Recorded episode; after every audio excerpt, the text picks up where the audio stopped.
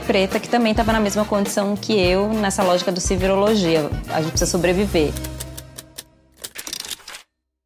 Quando a gente está nessa lógica do preciso vender hoje para comer amanhã, a gente não, não amplia o nosso olhar que se a gente quiser crescer, a gente cresce como, né?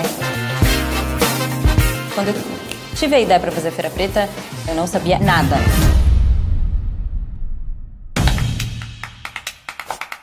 Na primeira edição da Feira Preta, 7 mil pessoas, 40 empreendedores, muitos artistas de diferentes linguagens.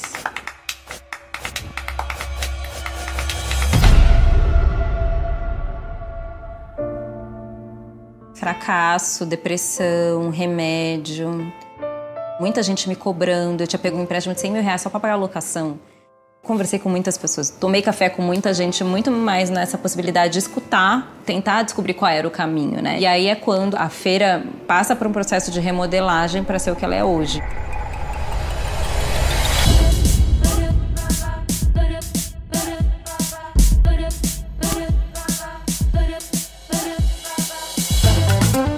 Último evento físico, 40 mil pessoas. No evento digital, a gente bateu 1 milhão e 700 pessoas online veio para ficar e é um processo irreversível. É tipo uma caixa de Pandora que você abriu e fechou. Não. E é isso que você tem para hoje. Qual é a dor que você quer resolver? Em que tempo você quer resolver? Qual é o seu papel para resolver essa dor? O que, que a gente quer entregar e como a gente sabe entregar?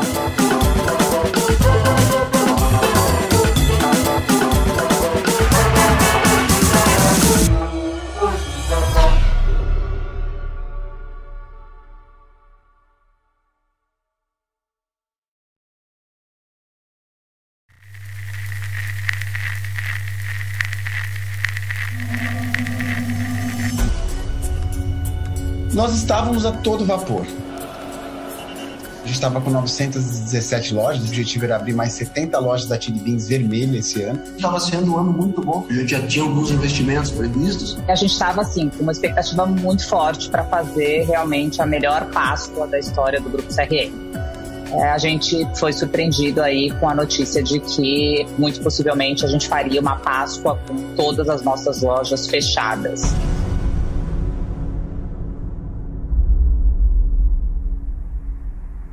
Foi uma coisa muito rápida, né? O mundo fechou em três dias, quatro dias.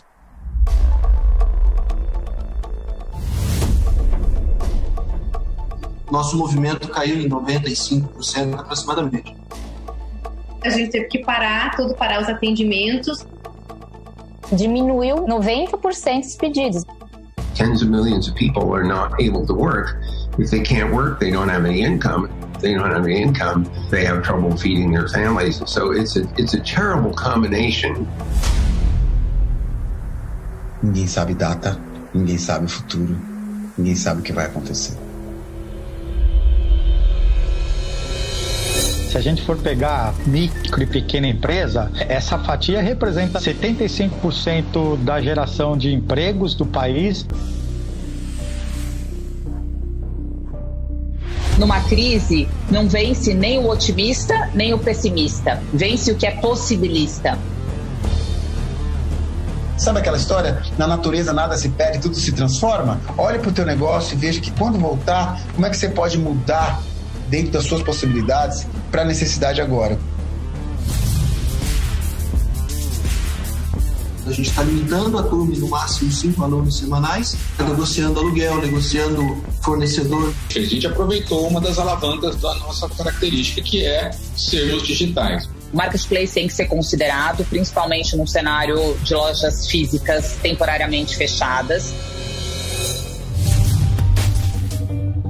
Muitos nesse momento estão com a sensação de onde estão meus clientes? Meus clientes sumiram, me abandonaram. Não, senhor. Seus clientes estão em casa. Estão presentes o tempo inteiro. A gente só precisa se comunicar com eles.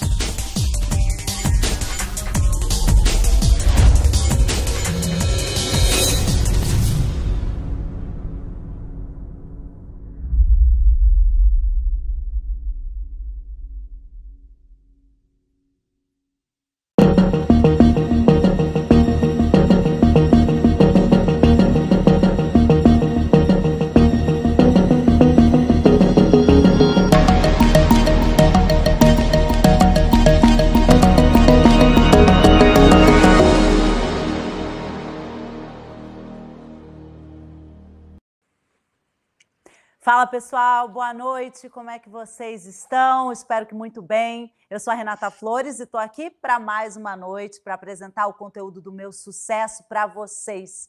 Hoje, com muita felicidade, a gente começa uma jornada muito especial com a nova série Inteligência Empreendedora em que a gente vai fazer o quê? Entender as competências essenciais para o desenvolvimento dessa inteligência a partir da análise profunda da trajetória de grandes empreendedores que vocês já conhecem daqui da nossa plataforma e que aplicam tudo isso no seu dia a dia. Na sua jornada profissional, você já deve ter ouvido duas frases muito marcantes. Aquela clássica: transforme sonhos em realidade, e mais uma outra. Em toda crise, há uma oportunidade. Mas, pessoal, de verdade, como é que a gente torna essas questões possíveis? Como é que o empreendedor pode aproveitar as oportunidades e conquistar grandes resultados, especialmente em tempos de tantas urgências, tantos desafios, tantos movimentos contrários aos seus? Porque, gente, de verdade, não é somente pela técnica, por saber vender em si, por estar no lugar certo, enfim, na hora certa. É, antes de tudo, pela sua adaptabilidade, potencializada pelo autoconhecimento e pelo desenvolvimento da sua inteligência empreendedora. Por isso, essa série foi desenvolvida especialmente para te transformar como empreendedor. Cada conteúdo foi pensado para desenvolver a sua capacidade de compreender o seu contexto e identificar maneiras de resolver problemas, além, claro, de refletir sobre o impacto da evolução no seu modelo de empreendedorismo e resultados do negócio.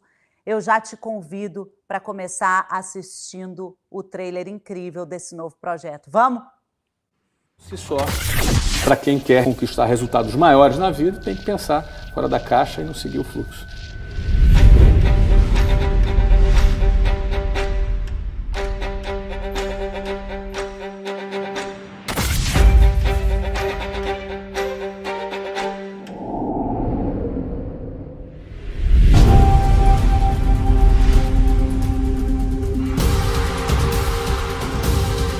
Atitude, pé no peito, rock and roll, pimenta na veia!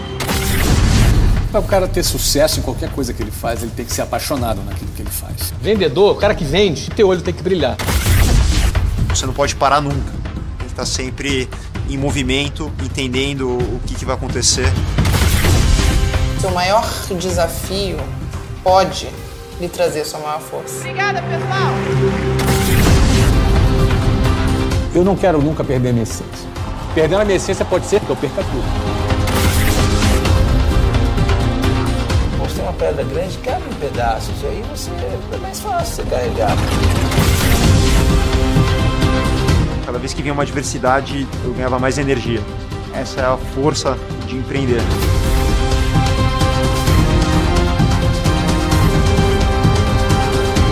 Tudo tem um lado bom e ruim.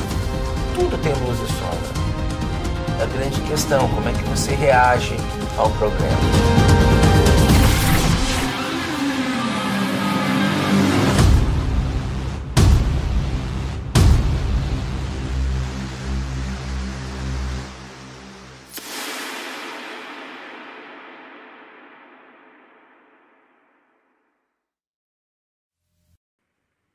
É isso.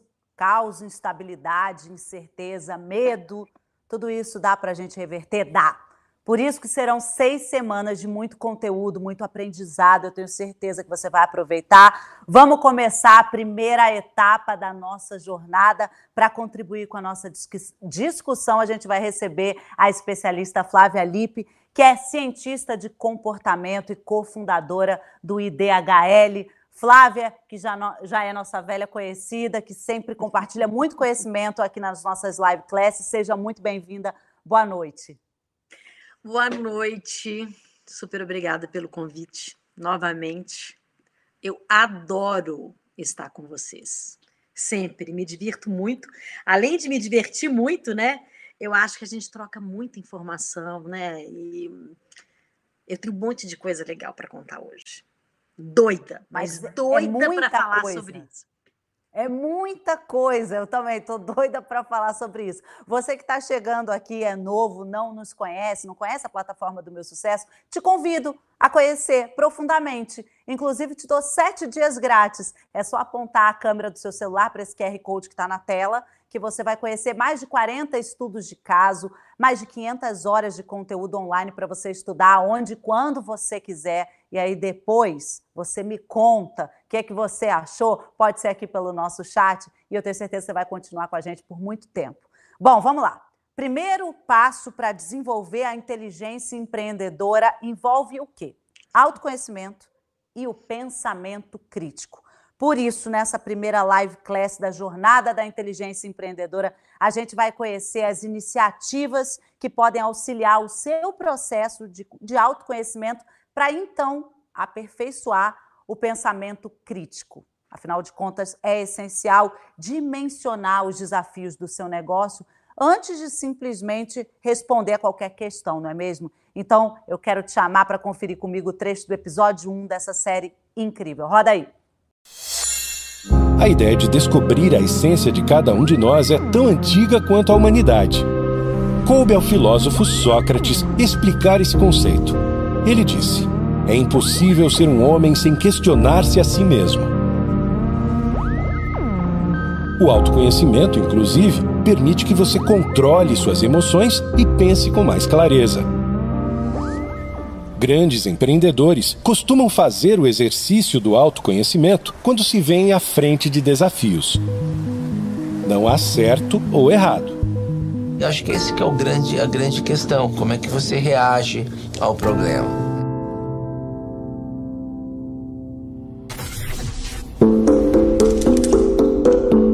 Certamente Sócrates, Darwin e Buda diriam: use seu autoconhecimento para desenvolver o pensamento crítico.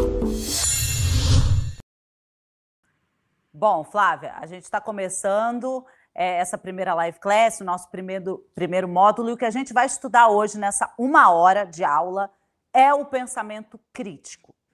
Ele é a base de tudo hoje para a nossa primeira aula. O que, que é o pensamento crítico de fato? E eu quero saber, ah, vou aproveitar, já, já te faço uma segunda pergunta nessa primeira. Por que, que os empreendedores que responderam a uma pesquisa, que a gente vai ver no trecho é, que, tem, que a gente tem aqui nesse episódio, eles têm dificuldade para des desenvolver essa competência? Bom, é, pensamento crítico, vou começar pela pergunta base, né, o que é pensamento crítico, tá?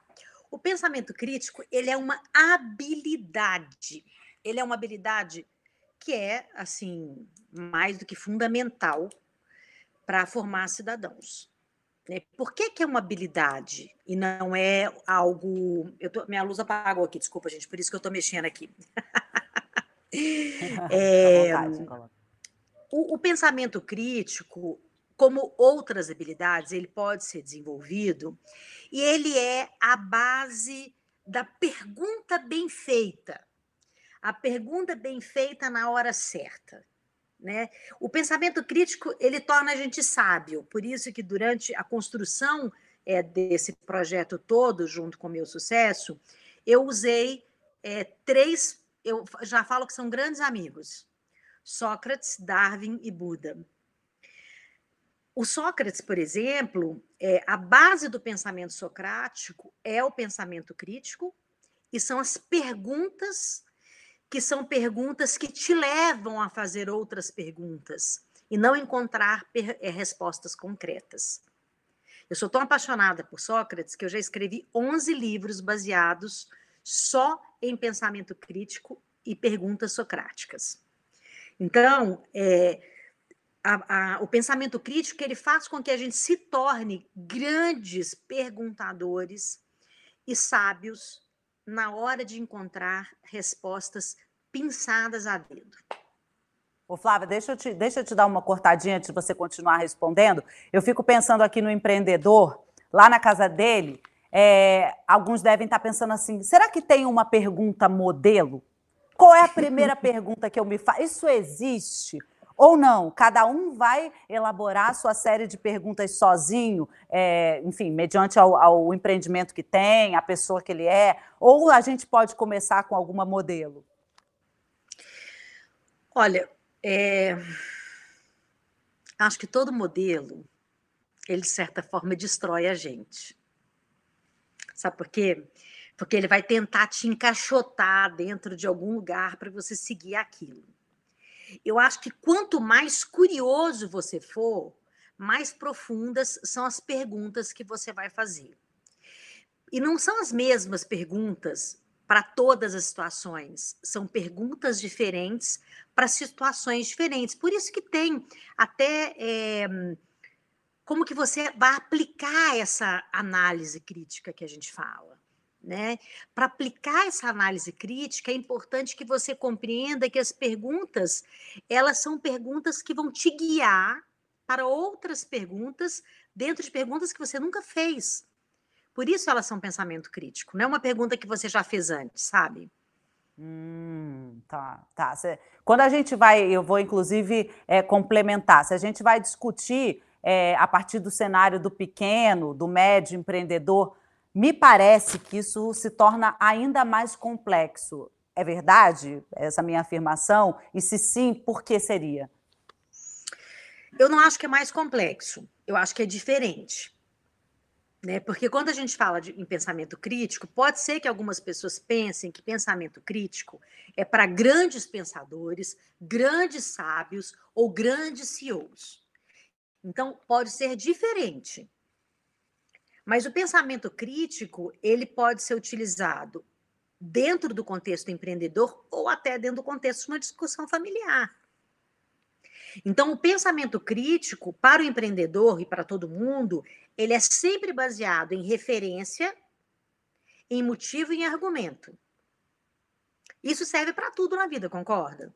Quais Sim. são as referências que você está usando? Quais são os motivos para fazer essas perguntas? E quais são os argumentos que você tem para iniciar essa, essa série de perguntas para entrar dentro desse pensamento crítico? Então, parece que é mais difícil para o empreendedor, mas é porque ele não tem o hábito de fazer isso, porque é uma fazição o tempo inteiro, né?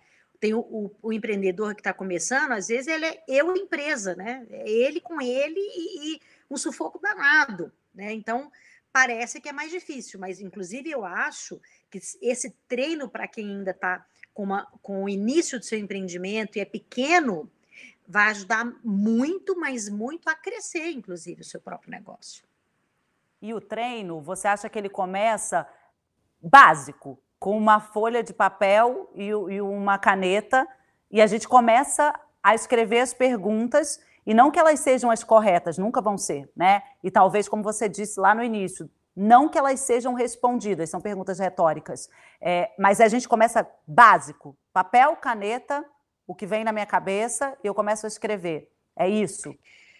É, papel, caneta, e observação, não pensamento, sabe? Porque o que vem na minha cabeça é mais um brainstorming mesmo, né? Assim, uhum. é uma, uma chuva de ideias. Não é isso. É observação, papel e caneta e observação. Observação do cenário. Inclusive, você pode começar a observação de onde você está. Então, eu estou sentada nessa mesa, tem esse computador, todos os detalhes do computador tudo que eu estou ouvindo, tudo que eu estou sentindo, tudo que eu estou vendo. Então, todos os detalhes de observação, elas vão te levar para um local que é diferente daquele que você sempre teve. Que às vezes você senta no seu computador para escrever e nunca notou que tem uma, uma bolinha vermelhinha ou um pelinho levantado na ponta do seu computador do lado direito. E a gente começa o pensamento crítico com aquilo que a gente nunca observou e não com aquilo que a gente está pensando constantemente.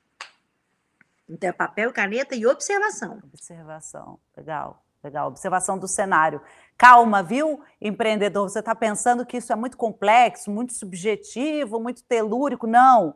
É, esse é o início para o seu autoconhecimento, o autoconhecimento do seu negócio. Vamos continuar, tem muita coisa ainda, porque é essencial identificar as vantagens de entender situações antes do pensamento, como a como a Flávia acabou de falar, especialmente nesses momentos críticos que a gente está vivendo agora, por exemplo, da pandemia. No nosso dia a dia, a gente encontra alguns desafios, como sair da zona de conforto, conforto, que por si só, gente, já é um momento crítico, acho que todos concordam. Então, desenvolver o pensamento crítico envolve ter consciência dos impactos, né? Propósito, capacidade de análise e principalmente inconformismo. Por isso que a gente vai ver mais um pequeno trecho desse estudo de caso para entender melhor como desenvolver essa competência e quais são os desafios. Ó, o episódio completo, que tem aproximadamente 20, 25 minutos, você assiste na nossa plataforma do Meu Sucesso. Você que não é, que não é assinante, aproveita o nosso QR Code e assiste, porque é muito legal, tem muito conteúdo e você vai maratonar como uma série que é. Roda o vídeo. Grandes empreendedores costumam fazer o exercício do autoconhecimento quando se veem à frente de desafios. Não há certo ou errado. Sempre me vejo diante de uma decisão difícil, faço a mim mesmo a seguinte pergunta: O que eu faria se não tivesse medo de cometer erros? Me sentir rejeitada, fazer papel de boba ou ficar sozinha? Você deve ter certeza de que seu maior desafio pode se você estiver disposto e aberto a isso, lhe trazer sua maior força. Algum dia alguém me disse que você tem uma pedra grande, quebra em pedaços, e aí você é mais fácil você carregar. Hoje eu não consigo carregar 200 quilos, mas se quebrar em 10 de 20, 20 quilos eu consigo carregar 20 quilos por vez. É um modo de viver tentando achar o lado bom das coisas, porque tudo tem lado bom e ruim, tudo tem luz e sombra. É uma opção de cada um ver para onde você vai focar.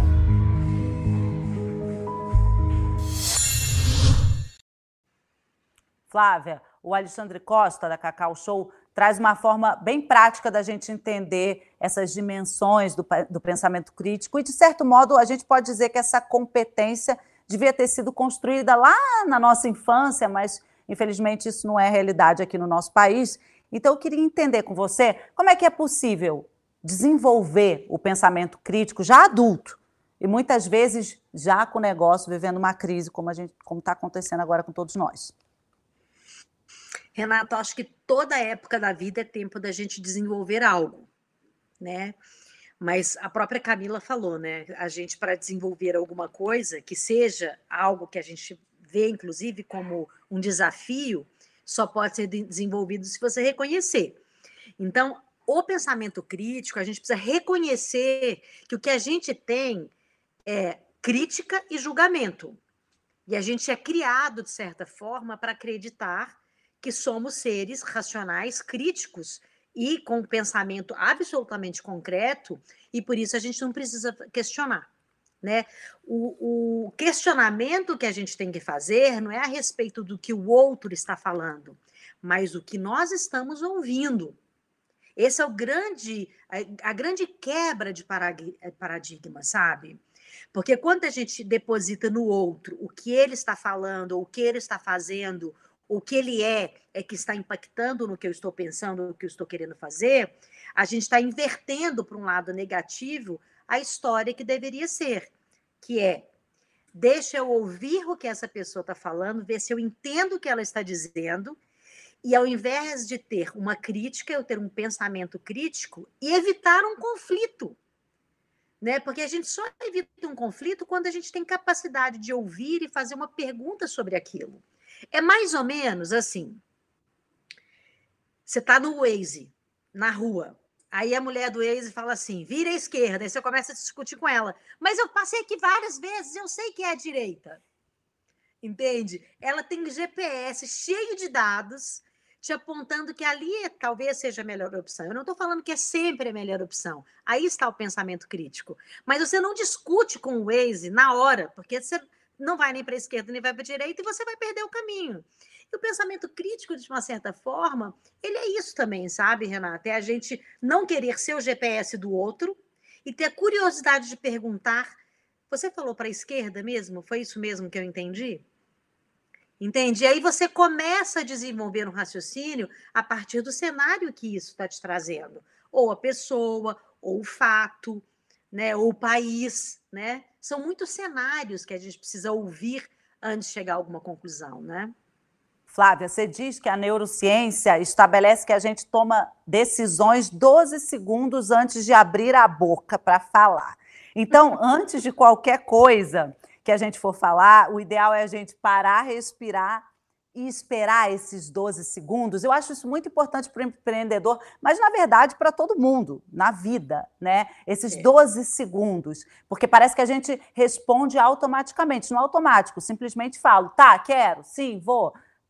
Esses 12 segundos fazem muita diferença para como você reage a esse problema, a esse questionamento que estão te, te impondo, enfim.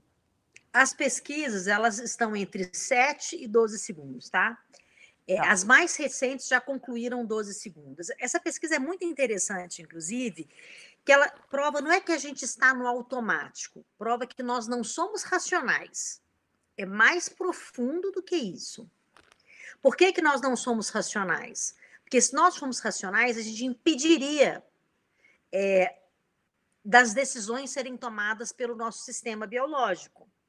O que acontece nesse sistema da resposta ser por 12 segundos é que o cérebro da gente, biologicamente, todo o nosso corpo, né, é como um complexo de, é, de hum, estímulos, é, de hum, hormônios, de órgãos, né, eles respondem àquilo que o nosso cérebro entende que você já fez e que você faz aquela escolha.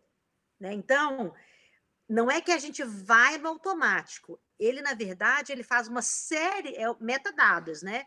Ele busca uma série de dados e que vão né, a partir de partes específicas do nosso cérebro e conclui que é aquilo que você vai fazer. Ele é Sim. quase que. Vocês assistiram aquele documentário, é, O Dilema das Redes? Ele é quase que o dilema das redes do nosso cérebro. Ou seja, são tantos inputs que o nosso cérebro, biologicamente, ele escolhe aquilo que a gente frequentemente mais faz. Então, quando a gente fala, por exemplo, quando eu olho para você e falo blusa vermelha, eu não estou falando blusa vermelha. Eu recebi uma mensagem que eu conheço essa cor. Eu conheço essa cor, eu conheço uma camisa. Por isso que nós não somos racionais, e somos biológicos emocionais. E aí a gente tem pensamento e tem uma série de coisas. Mas falar que nós somos seres racionais, que tudo que a gente faz é muito bem pensado, só se nós fôssemos é, de máquina mesmo, que a gente já viesse com o chip do pensamento crítico. Por isso que a gente tem que desenvolver o pensamento crítico, o autoconhecimento, a inteligência emocional, a resiliência, todas as coisas que todo mundo fala, nossa, é uma balela. É mesmo. Entre aspas, as palavras são balela porque elas foram popularizadas, né? Como propósito, por exemplo, né? Mas por trás disso tem uma biologia muito profunda que te explica por que, que é legal saber como o seu cérebro funciona. E por que, que sabendo como ele funciona, você pode evitar? O vício da fala agressiva, o vício do cigarro, o vício da bebida, o vício das redes sociais, o vício de ficar o tempo inteiro é, assistindo dialogando, uma coisa que não te né? faz bem, né? Exatamente. São uma mente que dialoga o tempo inteiro, né? São vícios biológicos. E quando, como eles são biológicos, eles também têm efeitos emocionais. E aí a gente tem um comportamento que aparentemente é racional ou irracional. Você não pode dizer, por exemplo, para uma pessoa, você é um idiota porque você é viciado em álcool. Se ele fosse absolutamente racional, você acha que ele ia se viciar em álcool? Ele ia falar: não, eu, eu adoro ser viciado em álcool e vou me matar por causa disso. Não é um ser racional, concorda? Sim, sim. Não, olha, essa eu, eu já convido vocês a assistirem sexta-feira a aula da Flávia Lippe, porque a gente aprofunda nessa aula do Ensina muito mais esse tema e está realmente incrível. Você que está no chat, assim, se deparando, um pouco chocado, porque eu acho chocante para o lado muito bom essa nossa live class, falar do pensamento crítico, começar falando de pensamento crítico dentro da inteligência empreendedora. Pode mandar sua pergunta, não interessa, mesmo que você esteja ainda um pouco perdido nesse assunto, faça a pergunta. O pensamento crítico ele já começa é, te colocando nessa questão. Faça a pergunta.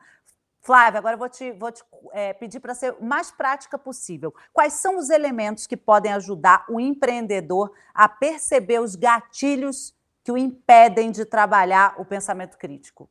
Falamos em gatilho, em outra palavra na moda. É, super na moda. Eu adoro coisa da moda. Se entrou na moda, é que as pessoas vão dar atenção. Elas podem até Exato. perder atenção, mas pelo menos chama atenção para coisas importantes, né? Olha, é, o principal gatilho de não usar o, o pensamento crítico é criar rótulos e crenças absurdas de coisas que você tem certeza que você está certo. Esse é um, é um alerta de gatilho. O gatilho positivo é todas as vezes que acontece algo, você fala: espera, como essa história começou? Então, o gatilho da curiosidade, né? Quem é jornalista, é, quem é cientista, que é o meu caso, é as duas coisas, né? Eu sou uma pessoa extremamente curiosa. Então, quando você é curioso, você já faz essa pergunta de cara, mas espera, como que esse negócio chegou aqui desse jeito? Então, o gatilho positivo é aonde estou, para onde estou indo e como é que esse negócio começou desse jeito, onde começou o fio da meada. E o, o negativo é já sei o que, que vai acontecer, já vivi isso antes, e aí você bota um nome para aquilo. Rótulo é o crime da mala. Botou nome, você pode ter certeza que você está se distanciando de um pensamento crítico. Mesmo quando você já viu aquele filme. Olha, agora É. eu estou fazendo o advogado do diabo aqui para É. você, é, o, o- o Flávia. A gente, a gente pensa, olha para aquela situação, para aquela pessoa, para aquele problema no empreendimento, fala, nossa, eu já vi esse filme, nossa, vai acontecer isso, isso, isso. Eu já coloquei um rótulo. Eu usei a minha memória é, afetiva, que seja, qualquer tipo de memória, e coloquei um rótulo. É isso. A experiência, ela é primordial para você observar cenários. Mas você, no seu empreendimento, você pode falar, já aconteceu isso, isso, isso, já sei isso onde vai dar. Mas se foi um ano atrás, dois ou três, você está num cenário diferente agora.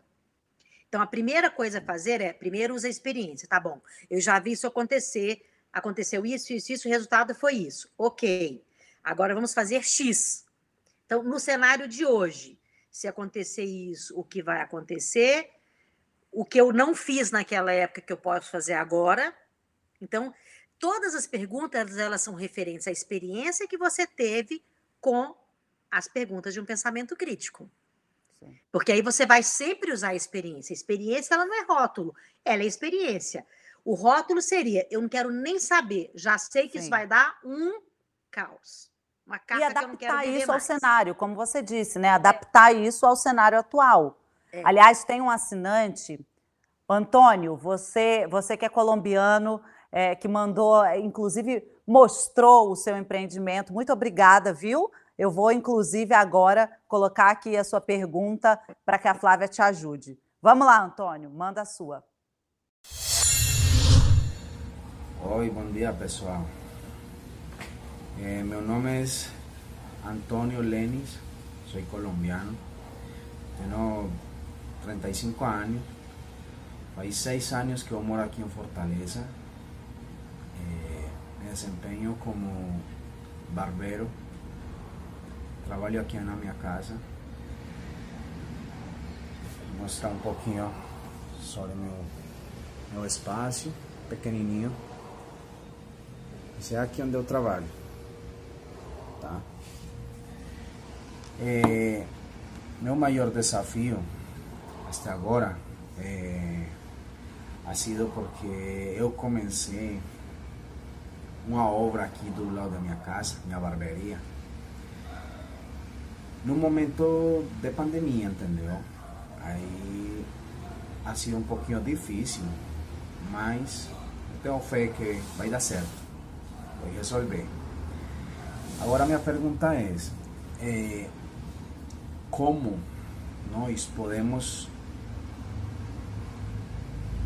desempenhar ou como podemos avançar satisfatoriamente e favoravelmente, como podemos desenvolver o pensamento crítico, como podemos desenvolver de maneira correta o pensamento crítico. Só isso, pessoal. Muito obrigado. Só isso nada, Antônio. Você perguntou muito. Obrigada pela sua participação. Pelo que eu entendo, Flávia, o que ele quer saber é como desenvolver o pensamento crítico já no olho do furacão. Mas eu, eu deixo para você. Uma coisa que me chamou atenção foi que ele citou a obra, né? Ele mostrou o espaço dele, mas ele citou a obra, né? A obra que ele está construindo, né? É, um pensamento crítico nesse, nesse cenário que ele está vivendo seria, primeiro, o inconformismo, né? Estou inconformado de que no momento que eu comecei a obra, começou a pandemia. Né? E como que isso pode ser útil para mim? Quando a gente admite que algumas vezes é, o que a gente fez, ou o nosso ponto de vista, não tá legal, a gente começa a desenvolver o inconformismo.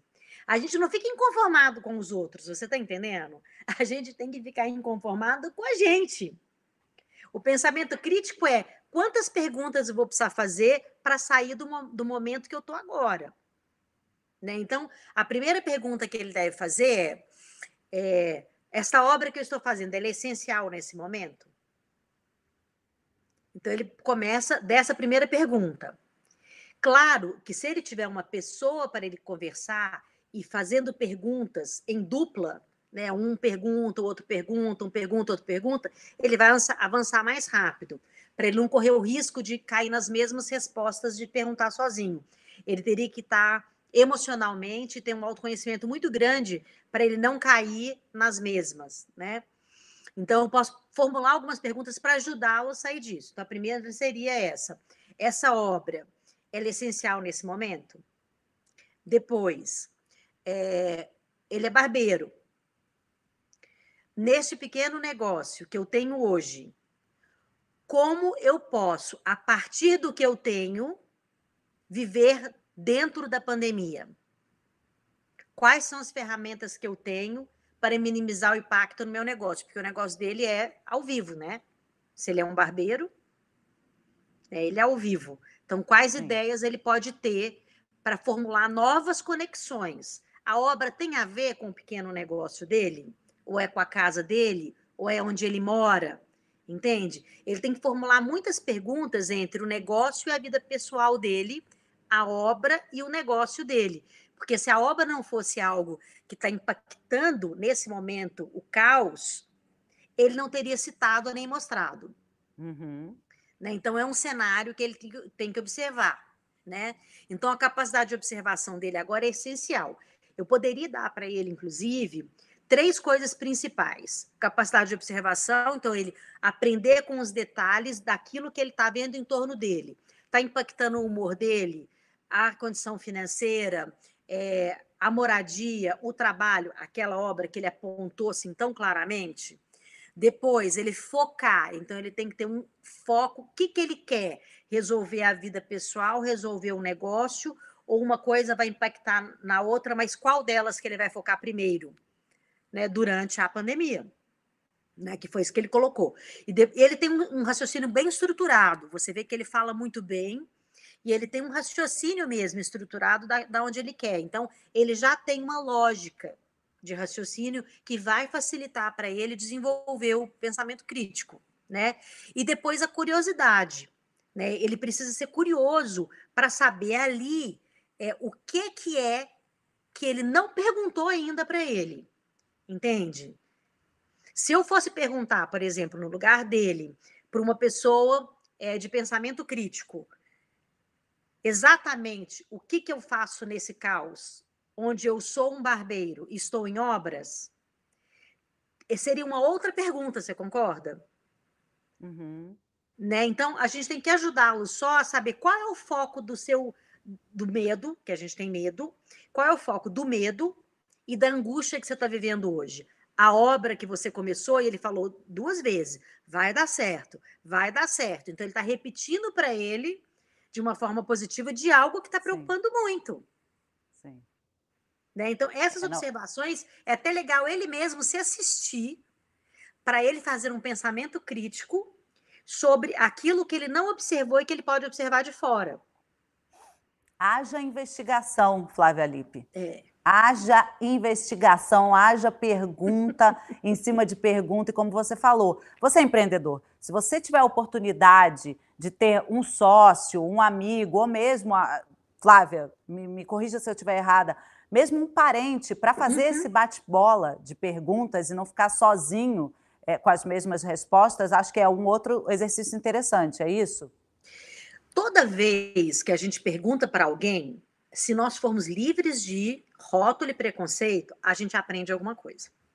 De preferência, com gente que é muito melhor do que a gente. Eu adoro perguntar para pessoas que eu olho e falo assim: que diabo essa pessoa fez para chegar onde ela chegou? Deixa eu perguntar. Então eu vou lá e pergunto. Me explica, como que você fez? O que, que você pensou? Que está passando na sua cabeça agora, nesse instante de pandemia, por exemplo? Como que você juntou essa ideia, essa pessoa? Então, ele pode perguntar até para um vizinho. Um vizinho que tem um, um, um, No caso do Antônio, né? Um vizinho que tem um cabeleireiro maior do que o dele. Ou ele pode bater na porta mesmo de um cabeleireiro maior do bairro dele e falar assim: olha, eu vim aqui porque eu sou um pequeno empreendedor, eu tenho uma barbearia, eu queria aprender com você. Você pode me dar 10 minutos do seu dia? 10 minutos só. E ele vai com as perguntinhas prontas. Como que você escolheu a primeira cadeira? Qual foi o seu primeiro medo? Você entende? Isso tudo faz você expandir o pensamento, né? E sem medo de ser feliz, né? Você não vai perguntar para uma pessoa que está pior do que você, a não ser que ela já esteve no seu lugar e piorou. Você vai saber o que ela fez de errado. Boa. Aliás. Flávia, sem medo de ser feliz, o nosso chat está bombando. Que bom! O Paulo Sérgio da Silva faz a seguinte pergunta para você: Em que momento o pensamento crítico interfere no relacionamento interpessoal e na necessidade emocional de sermos aceitos pelo grupo ou pelo time? Ótima pergunta, Paulo. Obrigada, viu? Paula, excelente pergunta, mas posso falar uma coisa? O pensamento crítico, ele não interfere. O que interfere é a falta de autoconhecimento e a falta de inteligência emocional entende? Porque onde tem pensamento crítico, tem um incentivo a uma postura curiosa e investigativa, não uma, uma postura crítica e rotuladora. Então, aonde tem pensamento crítico, tem men menos chances de conflito.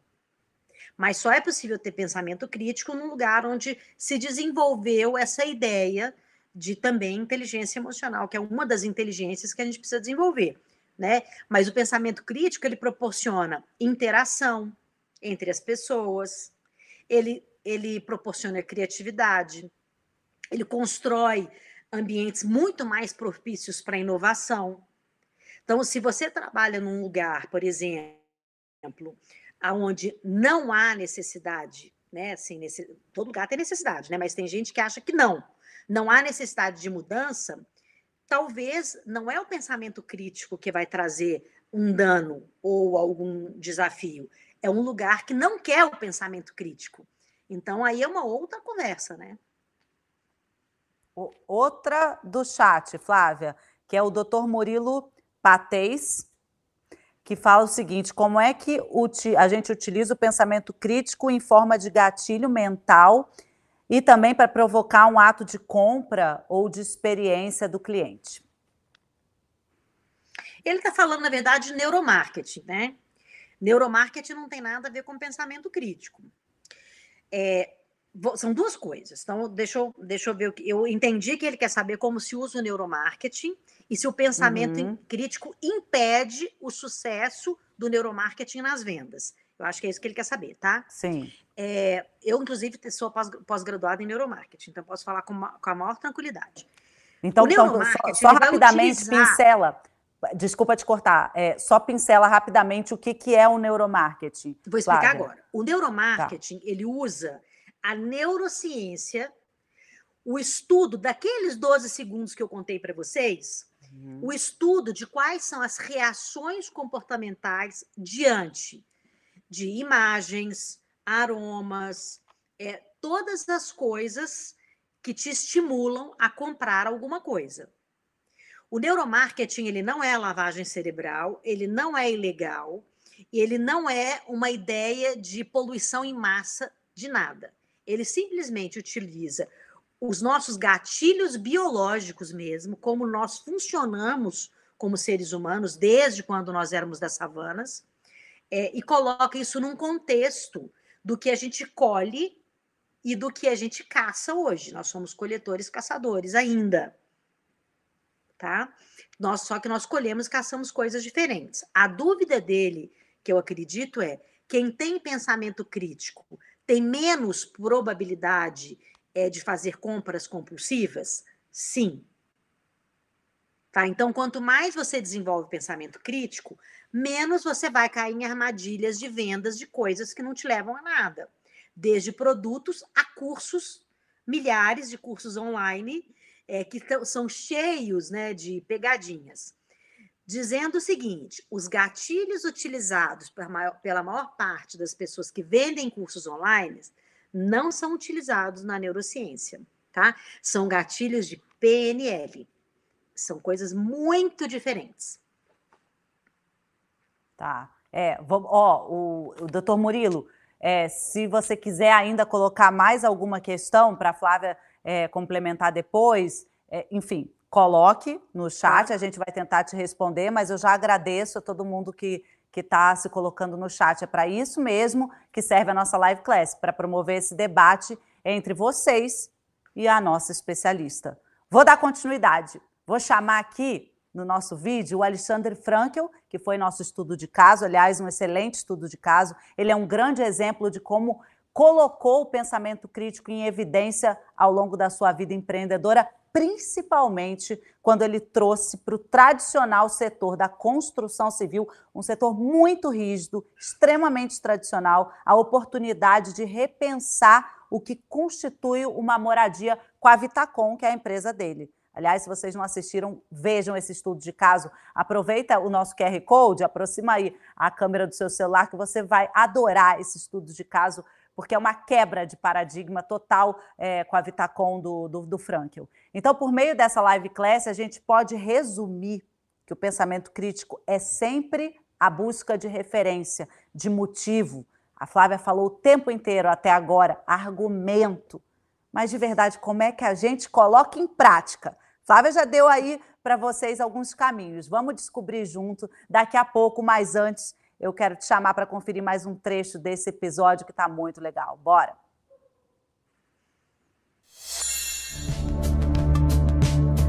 O Frankel analisou a situação do setor imobiliário, arcaico e conservador. Percebeu que a vida e as necessidades das pessoas sobre a habitação haviam mudado e viu que podia transformar tudo foi lá e quebrou todos os paradigmas, criando a residência por assinatura, que se tornou um fenômeno de resultados. Quando eu fundei a Vitacom foi baseada numa experiência minha, da forma como eu mudei a minha vida. E eu comecei a, a fazer os meus trajetos, eu comecei a andar a pé, de bicicleta, eu não tenho carro há muitos anos. E esse contato com a cidade, de absorver o que, que as pessoas estão falando no metrô, que elas estão falando no ponto de ônibus, como elas estão se vestindo, o que, que o adolescente está ouvindo, o que, que o cara está consumindo no, no bar. Então são inputs que você vai formando uma, uma visão de mundo uh, e isso também foi muito forte. E hoje eu questiono, eu estou questionando o status quo desse modelo que a gente criou. Se a minha ideia era questionar a cidade, hoje eu estou questionando o formato que eu mesmo ajudei a, a transformar.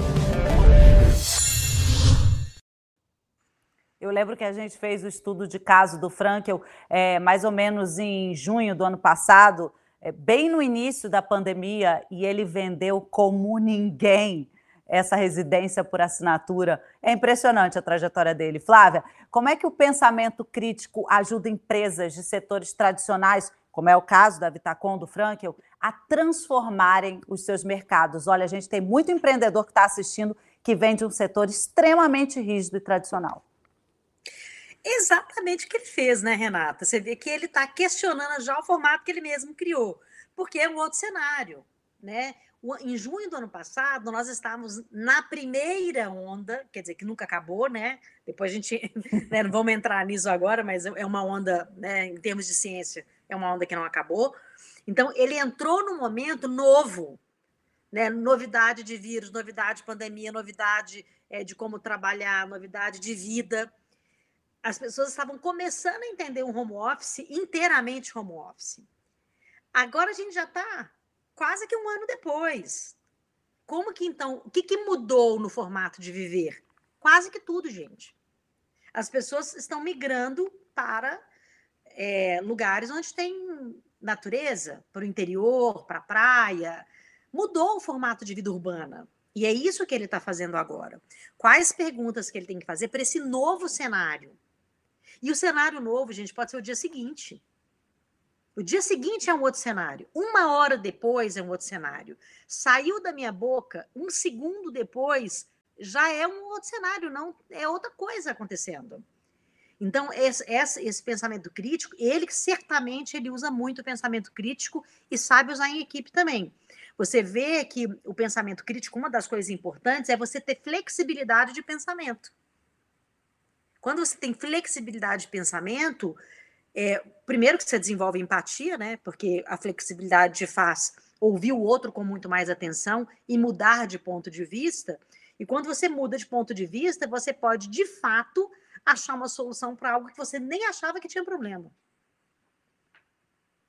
É muito engraçado, porque você acaba de falar que, que a mudança de cenário pode ser do dia para a noite, né? Do dia para a noite, no dia seguinte, na semana seguinte, seguinte, que é o que a né? gente mais tem visto acontecer. Desde o início da pandemia, é, essa aceleração de mudanças de cenários, de transformação, ela, ela, é constante, essa aceleração. E aí eu fico me perguntando como é que o pequeno, médio empreendedor, principalmente desses setores tradicionais, podem buscar é, essa mudança. Acho que com o pensamento crítico, essa nossa aula de hoje vai ajudar muita gente é, a quebrar esse paradigma e, e, e começar a fazer essas perguntas tão necessárias, porque provavelmente essa é uma onda diferente do Covid, se Deus quiser, essa é uma onda que nunca, nunca mais vai acabar, essa mudança rápida de cenários de transformação. Você quer ver uma coisa interessante, Renata? A gente vivenciou agora, né? Acho que as pessoas que acompanham um pouco mais, né? Assim, é, os efeitos globais de, do mundo acontecendo, né? Vamos dizer assim. É, a gente teve o um episódio do navio que ficou entalado lá no canal de Suez. Aí a pessoa está lá na, na, padaria do bairro dela, ela é um, é um empreendedor que tem uma padaria. Então ele vende pão, ele tem que abrir a porta. Ele fala, mas o que, que eu tenho a ver com, com o canal de Suez? Se a pessoa ela não entende que o mundo inteiro impacta no pãozinho que ela vende, ela não consegue desenvolver o pensamento crítico. Então, o que que impacta o navio ter ficado entalado no canal de Suez? A maior parte das exportações, insumo, importação, está lá. Se o navio está entalado, sobe o preço do, de tudo: trigo, água, do que a gente importa, do que a gente exporta. Você entende? Então, quando você é, quando você quer de fato achar soluções para a barbearia, para o pãozinho ou para uma multinacional, você precisa ter informações o suficiente daquilo que você utiliza. Se é uma padaria, ele vai utilizar basicamente trigo. Se ele não sabe os impactos da compra de trigo no pãozinho, no preço do pãozinho quando ele vai vender, ele nunca vai ter lucro. Os clientes da gente, claro, calma, né? Assim, eu não vou apavorar ninguém com isso, não, mas inclusive tem uma, uma é, um dos estudos de caso dentro da plataforma do meu sucesso mostra claramente que todos os clientes continuam comprando. O cara que compra pão vai comprar pão pelo aplicativo.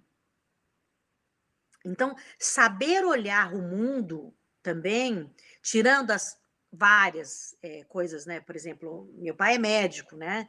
Tem muitas coisas que não é possível fazer é, via aplicativo, nem né? via internet, né? Você não pode fazer uma cirurgia totalmente digital, mas grande parte de algumas cirurgias você já consegue fazer por robô e você nem está com o paciente. Mas calma que eu também não vou entrar em tantos detalhes. Mas o que eu quero mostrar é, se você não tiver flexibilidade de pensamento e curiosidade para entender como o mundo funciona além do seu pãozinho, também fica muito difícil. Porque o mundo fica muito restrito à sua própria bolha. E nós, como ser humano, essa espécie humana, a gente tem tendência a bolhar. A gente cria aquela bolha, e é assim que nascem as fake news, os opostos, né? os extremos, porque a gente fica dentro de uma bolha, onde a gente só vê, só lê, só responde aquilo. E isso, a falta de curiosidade, a falta de criatividade, a falta de, de pensamento crítico, porque o pensamento crítico ele diminui a manipulação, né, que era o que eu estava explicando para aquele, aquele doutor, porque você passa a estruturar melhor as suas próprias opiniões. Mas se você está numa bolha, você vai sempre culpar ou o planeta, ou a pandemia, ou eu que estou falando isso aqui. Já tem gente me demonizando, com certeza. Sem saber quantos desafios eu mesma, na minha carreira, na minha profissão, no meu empreendimento, eu sou uma empreendedora, né? Todos os desafios que eu estou é, questionando 24 horas, pelo mesmo motivo que todo mundo está. Exatamente. Mas Vai com vendo, essa cabeça hein? de, inclusive, parar. Hoje mesmo eu estava vendo é, uma escola digital, né? Porque nós, nós somos uma organização não governamental, né? Ou seja, sem fins lucrativos, mas que eu tenho que, de, de qualquer maneira, de impactar, de chegar perto das pessoas que precisam de gestão emocional e que precisam de mim. Hoje eu estava estudando um case de, uma, de, um, de um menino de vinte e poucos anos que faz um negócio genial. Adivinha o que eu vou fazer? Vou caçar esse menino, vou ligar para ele. Falo, você pode me ensinar? Eu quero que você me ensine um pouquinho só do que você sabe. Exatamente, ô Flávia. Eu, eu ia falar agora para o empreendedor. Vai vendo, empreendedor, que na nossa live class de hoje tem duas palavras que a Flávia repetiu várias vezes e de alguma forma nos vídeos, junto ao chat, a gente ouviu curiosidade e investigação. Sim. Curiosidade investigação, você falou várias vezes, e agora eu vou para uma pergunta que é aquela que o, que o empreendedor adora e precisa, que é o como, né? Flávia, como é que é possível solucionar problemas com menos desgaste e, claro, melhores resultados, pensando especialmente sempre em você, pequeno, médio empreendedor, que muitas vezes cuida de tudo sozinho ou com uma equipe reduzida? Se você é sozinho, só você? Você tem que fazer uma lista é, com todos os medos, todas as dúvidas e aonde você quer chegar. Depois que você fizer essa listinha, você vai começar a perguntar. Você está sozinho. Mas eu vou só fazer uma, uma, uma parte aqui. Você é sozinho é, no seu CNPJ. Porque se você quiser ligar para o seu vizinho e fazer aquilo que eu falei, vai lá na esquina, numa pessoa que você considera concorrente, e vai lá perguntar o que, que ele fez.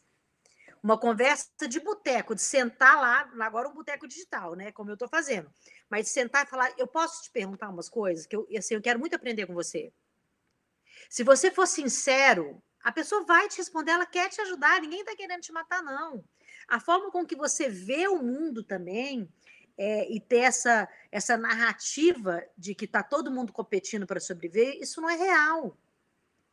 Se você perguntar, a pessoa vai te responder. Então, você está sozinho no CNPJ. Mas se você tiver vergonha, não souber fazer isso ainda, a gente até ensina lá no meu sucesso. Eu dou uma aula só disso lá, tá, Rê? Mas, olha só, faz essa lista que eu falei primeiro, os seus medos, os seus desafios e aonde você quer chegar. Aí você vai começar a fazer pergunta número um. Esse meu medo, ele vem de onde? Já aconteceu isso antes? Eu já tive uma saída disso em alguma vez? O que, que eu posso fazer para ser diferente da outra vez que eu tive medo, mas não saí bem? E aí você vai perguntando e fazendo uma pergunta em cima da pergunta, até você chegar num lugar que você olha e fala assim: sabe que isso aqui está diferente do que eu imaginei que fosse? E você lê em voz alta e vê se aquilo faz sentido para você. E aí você vai entrar em ação, porque pensamento crítico não é delírio. Você não vai ficar anos fazendo essa pergunta. Nem Sócrates fazia isso. A pergunta retórica, ela chega num ponto que ela fala: clareou, achei. É isso que eu tenho que fazer agora. Então, assim, para o pequeno empreendedor sozinho, é sempre perceber que ele não está sozinho, né? E ele pode buscar perguntas em outros lugares. Equipe, a mesma coisa. Você vai montar um rol de problemas, de desafios, né? De, de medos, de desafios e aonde você quer chegar. E você vai ouvir todo mundo e as pessoas vão fazer perguntas também. Um pergunta, outro pergunta, outro pergunta. E se? E se fosse assim? Ah, não. E se a gente procurasse isso não sei aonde? E pergunta, e pergunta, e pergunta. Sempre para clarear um medo, colocar foco numa solução. Pensamento crítico é para achar uma solução. Foco numa solução e para que pensamentos diferentes contribuam para encontrar um caminho a partir do pensamento crítico. Né? Esse exemplo que a gente viu agora desse case, com certeza ele está discutindo com a equipe dele. Um está andando na rua, o outro está indo para o interior, o outro está indo para a praia, cada indo para um canto para saber o que está acontecendo no mundo nesse novo cenário. Né? Então as pessoas vão trazer visões diferentes do mesmo ponto de vista. Ô Flávio, eu podia ficar te fazendo perguntas e se, se a noite toda, mas eu vou deixar ainda para dois assinantes, porque nós temos ainda mais dois aqui. São perguntas excelentes, inclusive. Lázaro, faça a sua. Olá, tudo bem? Eu sou Lázaro Fernandes, de Ubá, Minas Gerais. E o negócio que eu atuo é na área da barbearia há cinco anos já. E uma das dificuldades que eu estou enfrentando é que aqui a gente está na zona roxa há 16 dias já e eu só tenho um negócio, é a barbearia, de onde entra toda a minha renda e durante esses 16 dias não está entrando nenhum tipo de renda para mim. E eu estou com a dificuldade de levar meu negócio para o digital, de criar um curso digital. Eu queria que vocês me dessem uma força nisso e também gostaria de saber de vocês como criar e manter uma mente empreendedora sem ter influências pessoais no dia a dia. É isso aí as minhas perguntas, te agradeço, obrigado, tchau, tchau. Lázaro, obrigada, Lázaro. Lázaro. Não, obrigada pela primeiro, Lázaro, obrigada um, pela. Você está me ouvindo, Flávia? Não, porque eu, eu, penso assim: primeiro, obrigada pela sinceridade do Lázaro. Ele está num momento super difícil. Ele também é barbeiro, só que, só que em Minas, né? É, o Antônio era em Fortaleza. E tá, tá realmente se sentindo com a corda no pescoço. Ele faz duas perguntas que eu anotei aqui, né? Sobre o curso digital e a outra sobre como criar uma mente empreendedora. Enfim, é, sem, sem resvalar ali na vida pessoal, coisa que eu acho muito difícil, mas eu deixo para você, Flávia.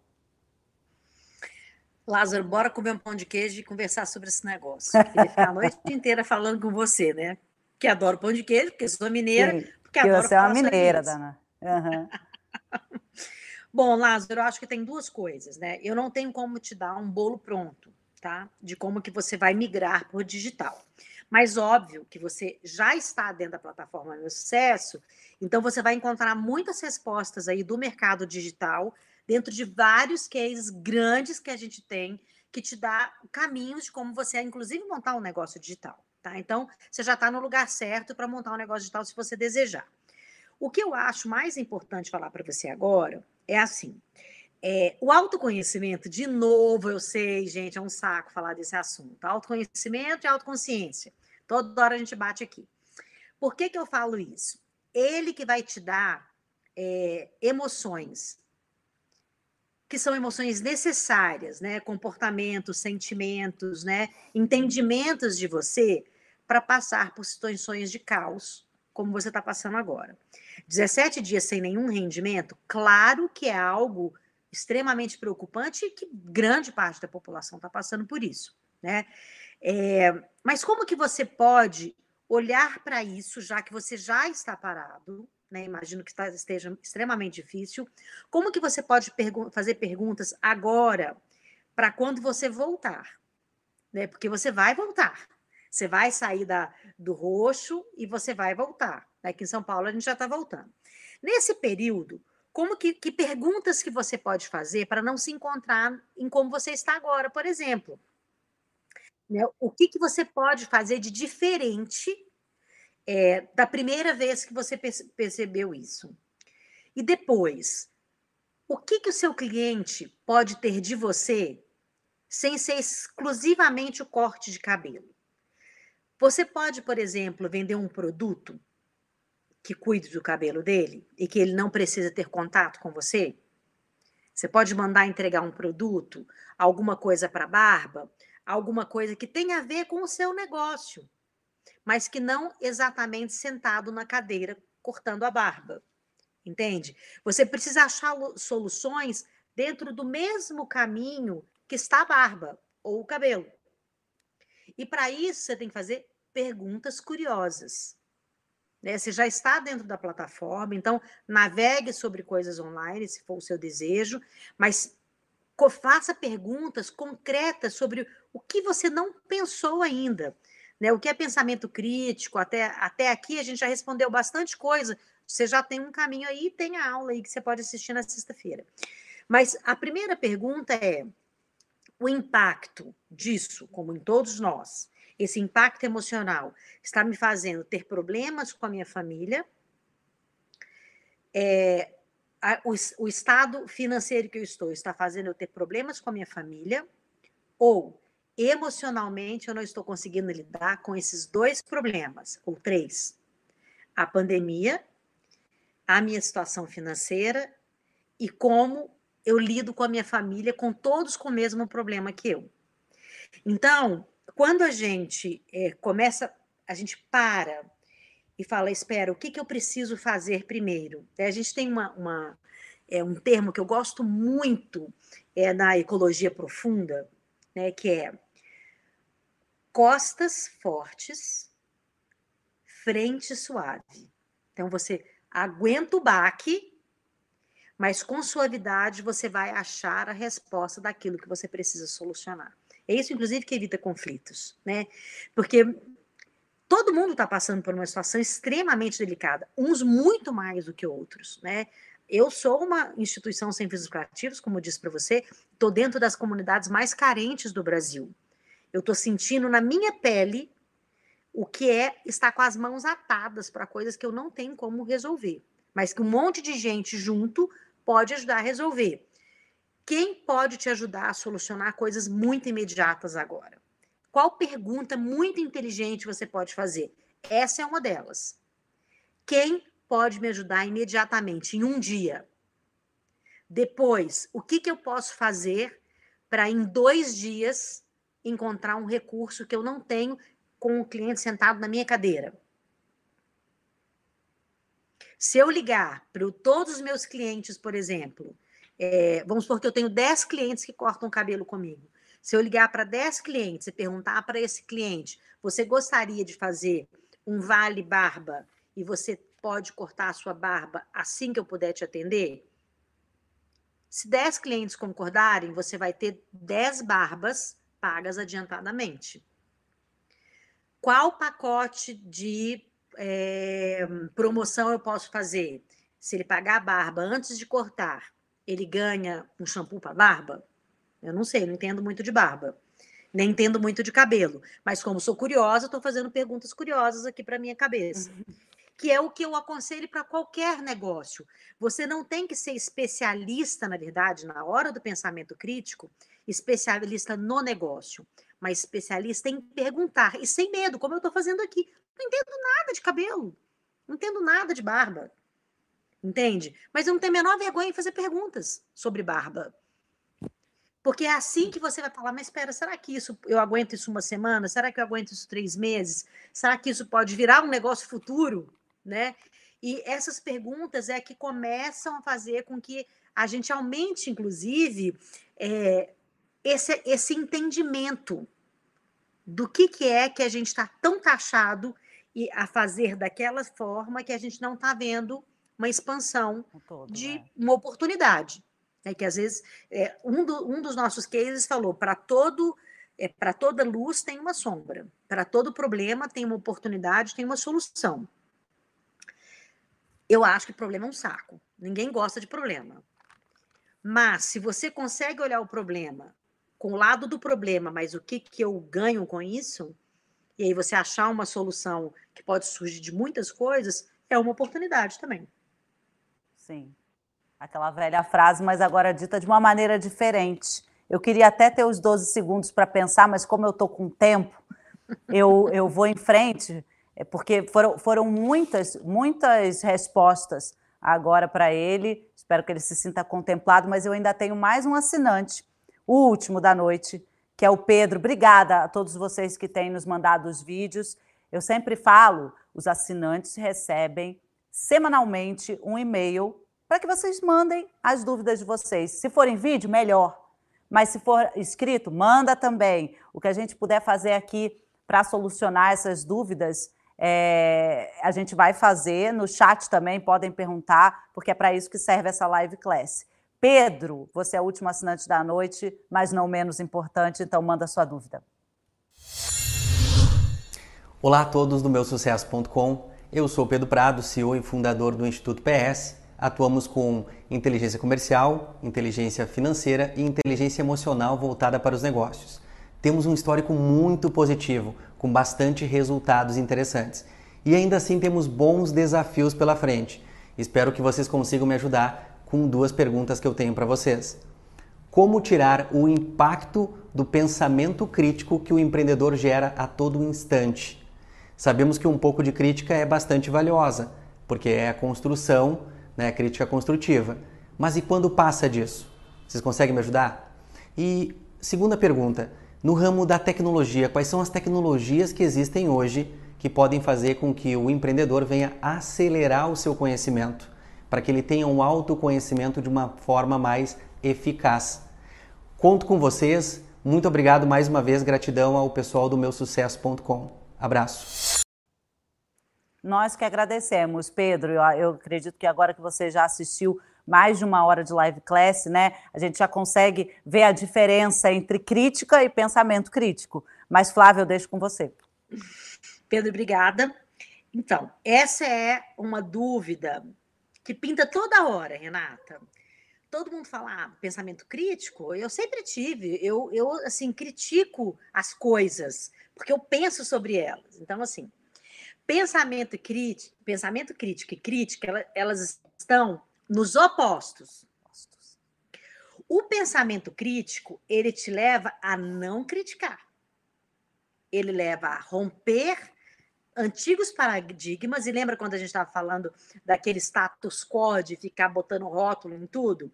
A crítica, ela é rótulo, porque ela sempre um pensamento pré-concebido que você sempre fala sobre aquilo que você já sabe, que você já viu, que você já sentiu. O pensamento crítico, ele rompe essas barreiras para formar novas conexões que a gente chama de conexões de habilidades cognitivas né? As habilidades cognitivas, por isso que a neurociência é tão importante, elas estão não só na fala, mas em todo o contexto que você utiliza a formação do seu cérebro, com todas as suas formações emocionais, de comportamento, de sentimento. Então, aonde há é, pensamento crítico, não há crítica. A expansão de pensamentos e de conceitos. Por isso que exige é, capacidade de observação, existe foco. A gente falou, né? Existe atenção, dedicação ao tema, curiosidade, tem que ter empatia. Onde há crítica, não há empatia. Então, é o oposto também, né? E tem que haver o velho e bom autoconhecimento, autoconsciência, é, avaliação objetiva. Gente, avaliação não é crítica. avaliação é você vai avaliar aquilo que você está vendo. Você lembra quando lá no início da nossa, da nossa live eu falei, olha, quando você começa a investigar, você começa a ficar inconformado com as bobagens que você estava pensando. E aí você fala, nossa, não era nada disso. Estou inconformado que eu pensava assim antes. Então você olha para você e começa a desenvolver essa habilidade analítica de tirar conclusão a respeito de como começou isso, aonde eu estou agora e aonde eu vou chegar. Isso não tem crítica. Isso tem pensamento crítico. ele perguntou se existia, é, se existe é, lugares, né, que ele pode buscar autoconhecimento, tecnologias uhum. para isso, né? Dentro da, plata da plataforma Meu Sucesso, eu dou algumas aulas de inteligência emocional, de resiliência, de autoconhecimento, de autoconsciência. E claro, né, que essa é a minha especialidade, gestão emocional. Eu tenho uma plataforma só de desenvolvimento de gestão emocional. Então, se ele buscar, ele também vai encontrar. Só que aqui dentro do meu sucesso tem assim uma série de caminhos que ele também pode se orientar para desenvolver essa auto, esse autoconhecimento e essa autoconsciência que precisa também são interconectadas, né? Quando você vai desenvolvendo autoconhecimento, você vai desenvolvendo o pensamento crítico, se você sabe o que é. Agora, você não consegue desenvolver pensamento crítico, você não tem nem ideia como começa. Então, claro que pelo menos saber como começa vai te dar um guia aí e tem aí esses seis, essas seis semanas comigo colada em mim, como diz lá em Minas, sim, e você vai sim. conseguir desenvolver isso. Ô Flávia, e quando as pessoas me perguntam é, como é que elas têm acesso a, a, tanto conteúdo, eu sempre digo, a nossa live class aqui, de aproximadamente uma hora, a gente consegue pincelar esses assuntos, mas é. você consegue aprofundar com as aulas dos especialistas dentro da plataforma. É esse conjunto, esse combo de live class segunda-feira, mais aulas ao longo da semana com especialistas, é que faz o, o estudo é, completo, vamos dizer assim. Então aproveita, você que não é assinante, você que é assinante já está cansado de saber, é, não cansado, você tem estudado muito, eu tenho certeza, voltado lá em estudos de caso como o Frankel, por exemplo, que a gente mostrou hoje, o Alexandre Costa da Cacau Show, enfim. Essas aulas que vocês, que vocês podem acessar através do QR Code nesses sete dias grátis ao longo da semana, elas vão não só complementar, mas vão aprofundar demais todos esses assuntos que, por exemplo, a gente falou hoje aqui. E também temos a lição de casa. A lição de casa, eu tenho falado dela para vocês já faz tempo, desde o ano passado, mas agora com essa nova série Inteligência Empreendedora, você vai entender por que, que você deveria ter feito, você que não fez, e por que, que você agora vai começar a fazer, porque hoje você teve uma aula sobre pensamento crítico, que é exatamente fazer pergunta. Vamos lá para a nossa primeira lição de casa dessa série que vai te transformar em todos os sentidos. Hoje a gente falou sobre pensamento crítico, por isso, o que, que você vai refletir? Que iniciativas você promove no seu dia a dia em prol do conhecimento, do autoconhecimento, melhor dizendo? Agora vamos pensar lá, bem praticamente, sua última reunião. Que critérios você utilizou para construir os seus argumentos? Quais foram, quais foram esses argumentos? Quais foram considerados para tomada de decisão? E como e com que frequência você solicita feedback para melhorar o desempenho de alguma atividade que você realiza. Aliás, Flávia, na próxima live class quero falar de feedback. Hoje, hoje a gente tinha muito conteúdo, mas enfim, eu tenho certeza que feedback é um assunto que todo mundo aqui precisa, precisa debater. Se eu fosse você, eu respondi essas perguntas ao longo da semana. Já é um bom começo para você começar a exercitar esse pensamento crítico. O nosso bate-papo hoje foi ótimo. Vem muito mais coisa por aí. Continue participando, manda as perguntas para a gente, participa no chat.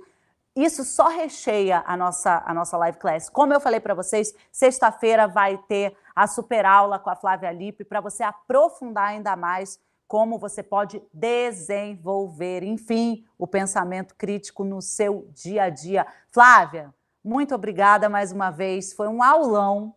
Foi um aulão. Eu tenho certeza que a gente aprendeu muito hoje. Gente, super obrigada. Eu adorei também. Eu me divirto muito, na verdade, né? Porque eu adoro responder pergunta ao vivo, assim, e as suas perguntas também. Isso também cria é, uma curiosidade muito grande dentro da minha própria cabeça, né? De achar uma solução é, de raciocínio, né? Para ajudar mais rapidamente é quem procura a gente. Mas eu espero a gente responder mais perguntas na próxima live que a gente vai fazer e que vocês façam esse exercício, porque isso vai te ajudar a criar um, ambiente de expansão mental que você precisa para desenvolver o, pensamento crítico. Vou dar um spoiler aqui. Veja se eu estou correta, Flávia Lippe. Na próxima live class, enfim, no nosso segundo módulo da, da inteligência empreendedora, a gente vai falar de entendimento das emoções, é isso? Uhum, isso mesmo. Olha, olha, eu já estou aqui. Vou, vou praticar muito esses 12 segundos nessa semana. Eu prometo a mim mesma e tô doida para a gente começar a falar de entendimento de emoção. Mas hoje a gente já teve um ótimo primeiro passo com pensamento crítico. Muito obrigada.